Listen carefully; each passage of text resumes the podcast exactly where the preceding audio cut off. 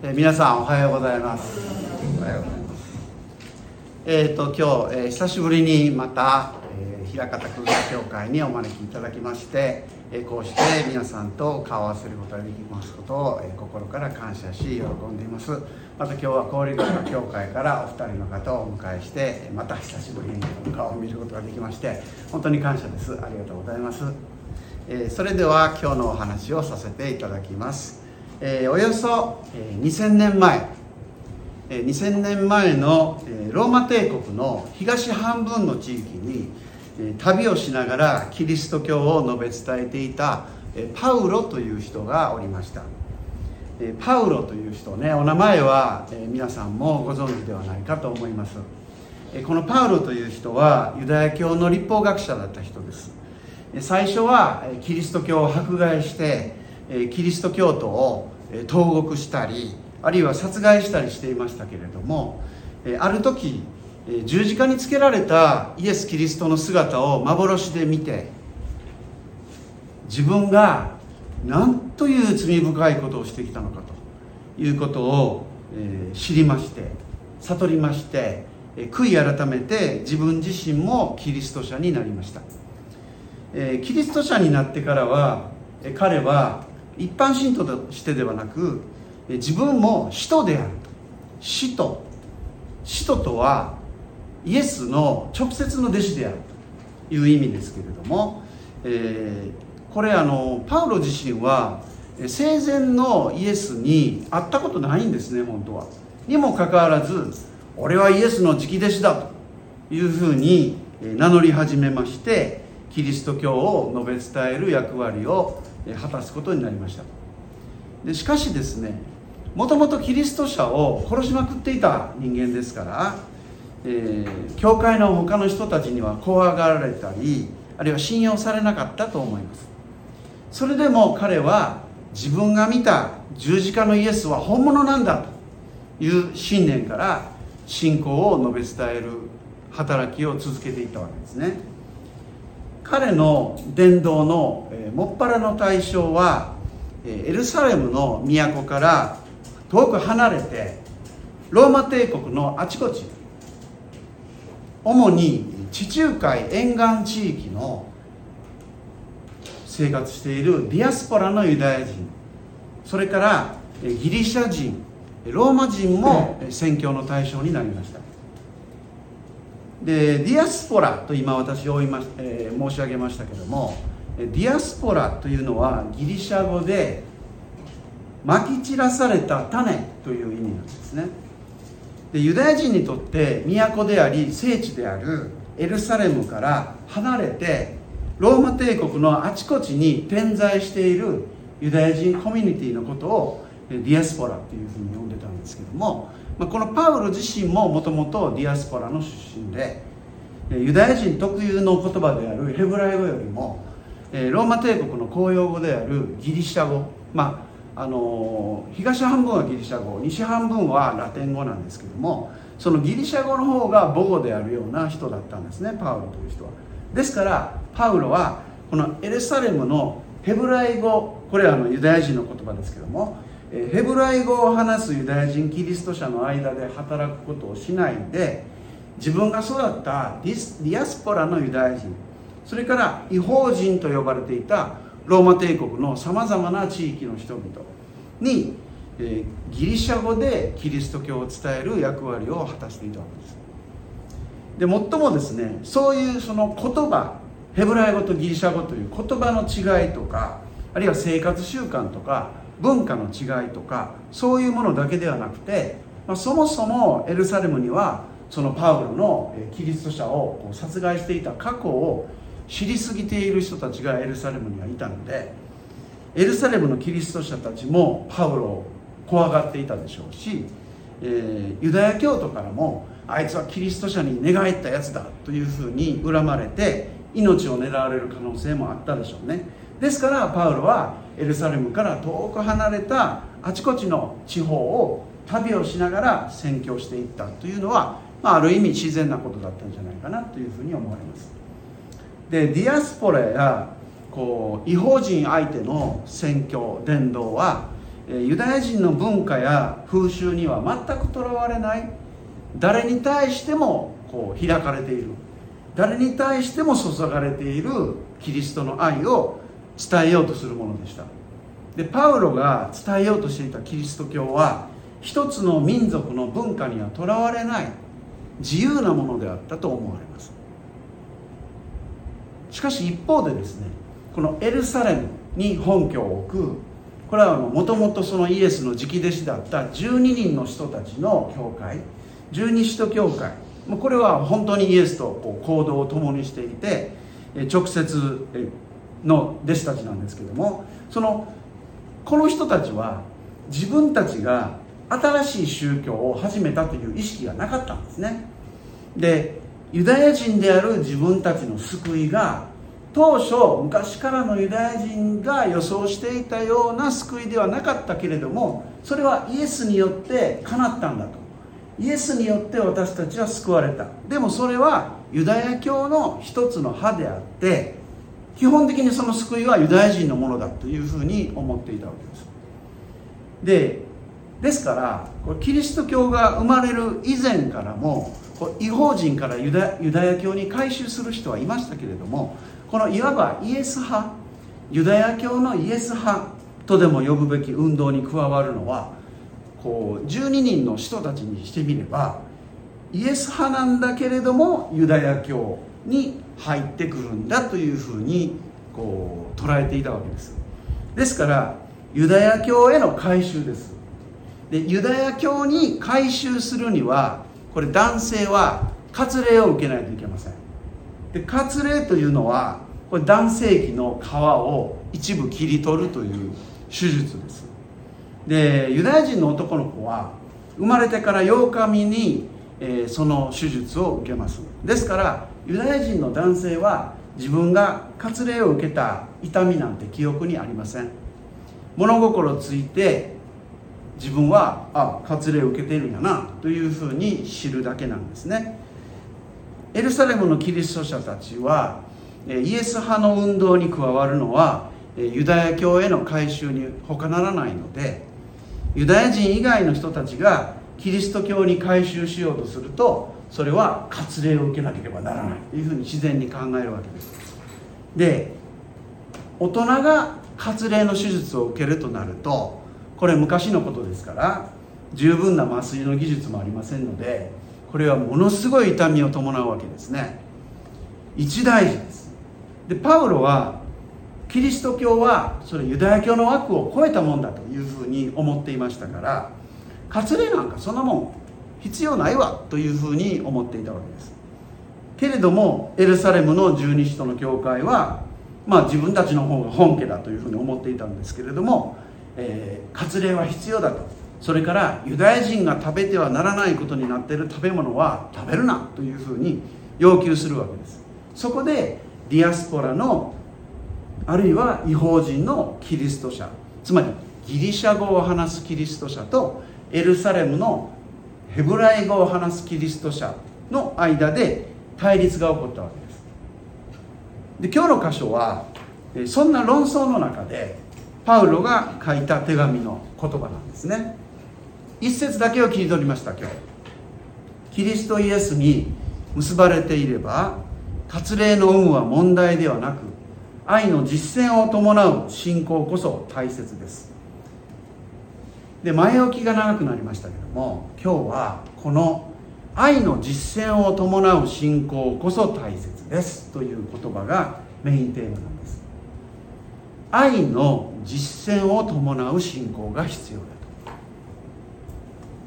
これ新共同訳の翻訳ですけれども新しく最近できた聖書協会共同訳では愛によって働く信仰こそが大事なのですというふうになっています。でこれも愛によって働く信仰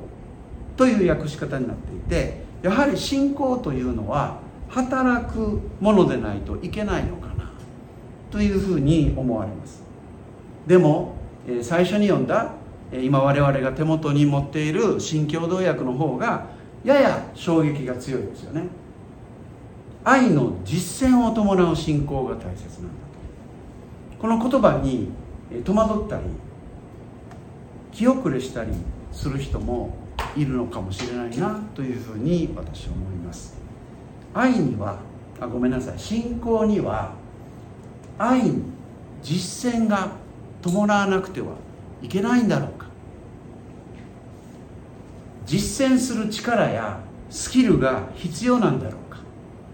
ただ信じているというだけではダメなんだろうか。パウロ自身別の手紙の中では、まあ、ローマの信徒への手紙という別の手紙の中では人は心で信じて義とされ、まあ、つまりですねお前はそれでいいと。心で信じて信じればお前はそれでいいんだよというふうに神様に認められてそして口で告白して救われると書いています、えー、信仰義人という言葉。信仰義人という言葉をお聞きになった方もいらっしゃるのではないかと思いますけれども人は神様をあるいはイエス様を信じてそして義と認められるという考え方。これが信仰義人ですけれどもそういう考え方のもとになっているのはこの言葉なんですね。信じたら認められ告白すれば救われる。ありがたいことですよね。で私たちは何か特別な行動や奉仕活動や修行などをしなくても神様を信じるだけで救われる。何か行動が伴わなくても関係ないんだというふうに思うわけです。しかしここで今日読んだ聖書の数箇所ではパウロは愛の実践を伴う信仰こそ大切ですと書いてあります。まあこの手紙のこの箇所は本来は割礼についての話なのでこの言葉はポッと入った言葉。何気ないこう言葉なんだと思われるんですね。でもこのポッと入れてしまった言葉の中に無意識のうちにパウロの本音が出てしまってるんじゃないかなというふうに思ったりもするわけです。本心ではパウロは信仰には何らかの実践が伴った愛が必要なんだというふうにどこか本音では思っていた可能性があるんじゃないのか。それがポッとこう出てしまった信仰には愛の実践が必要だ。やっぱり実行力のないやつはダメなんだと。心の中で神様信じますとか愛していますと念じるだけではダメなんですか？パウロさん。教会に集まって賛美歌歌って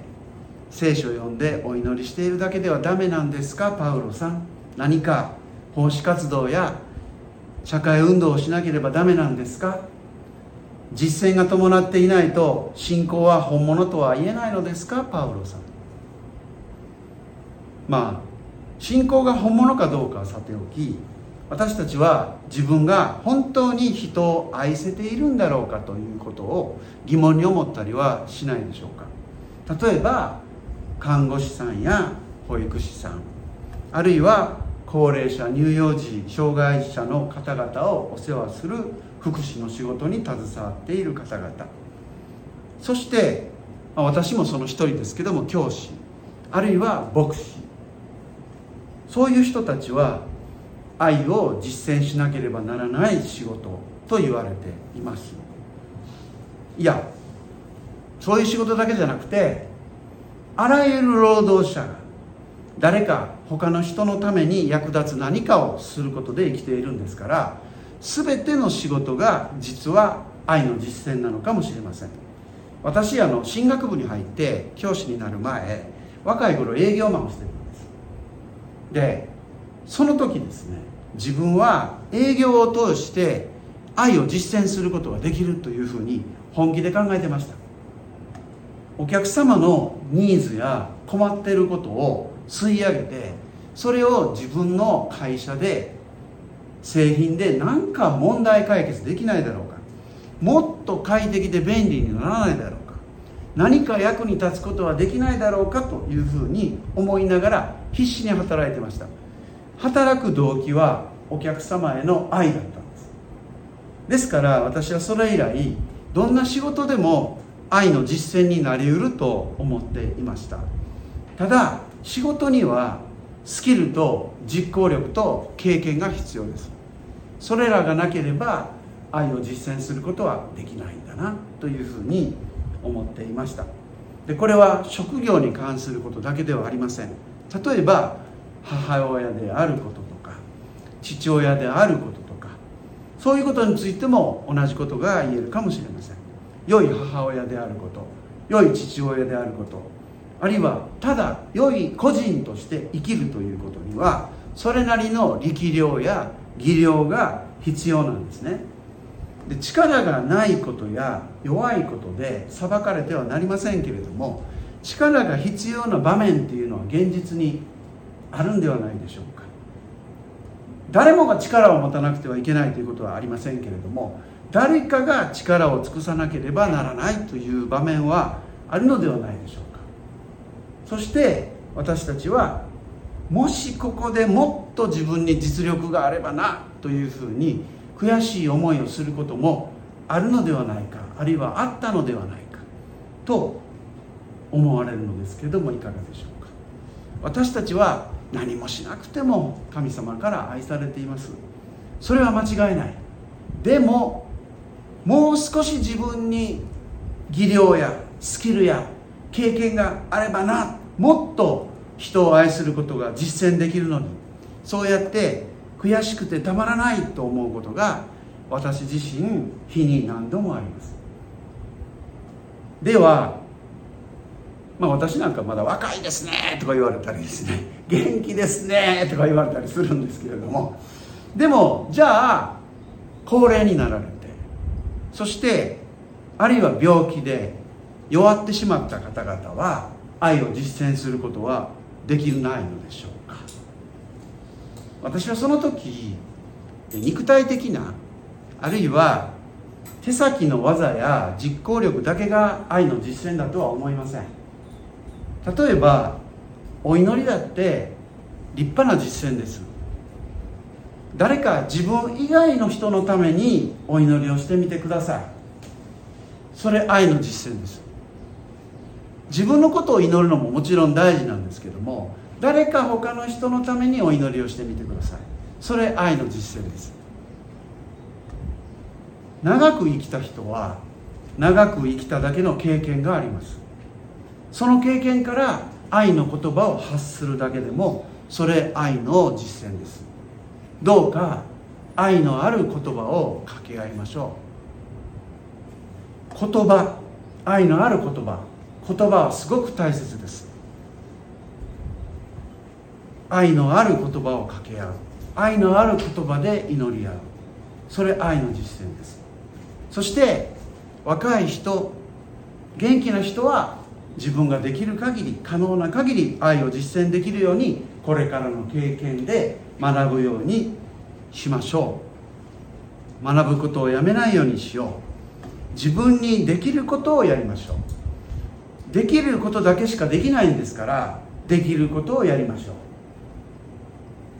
自分にはまだ伸びしろがあると思う人成長する余地がまだあるんだと思う人はその伸びしろ伸びしろを伸ばしていけるように努力したい。そしてもう十分に成長した人はこれまでの経験から出た言葉を発しましょう。そして言葉も出なくなった人は沈黙の祈りを捧げましょう。それぞれにできることをやる。そこにパウロが思わず口走ってしまった愛の実践を伴う信仰。それが立ち上がってくる土台があるのではないでしょうか。お祈りをいたします。神様あなたに与えられた命を今日もこうして生きることができますことを心から感謝をいたします。また今日もこうして礼拝を捧げる群れの中に迎えていただきありがとうございます。私たちの中には強い者もおりまた弱い者もおります。健康な者もいれば病を抱えた者もおります。若い者もおり年を重ねた者もおります。経験の浅い者もおり経験の深い者もおります。どのようなものにもそのような状況に応じてあなたが役割を与えてくださることをお願いいたします。力を尽くす者は尽くし祈る者は祈りどうか私たちがそれぞれに良い生き方をしてあなたに与えられた命を生き切ることができますように神様どうか私たちを強めてください。導いてください。我らの主イエス・キリストのお名前によって祈ります。アーメン。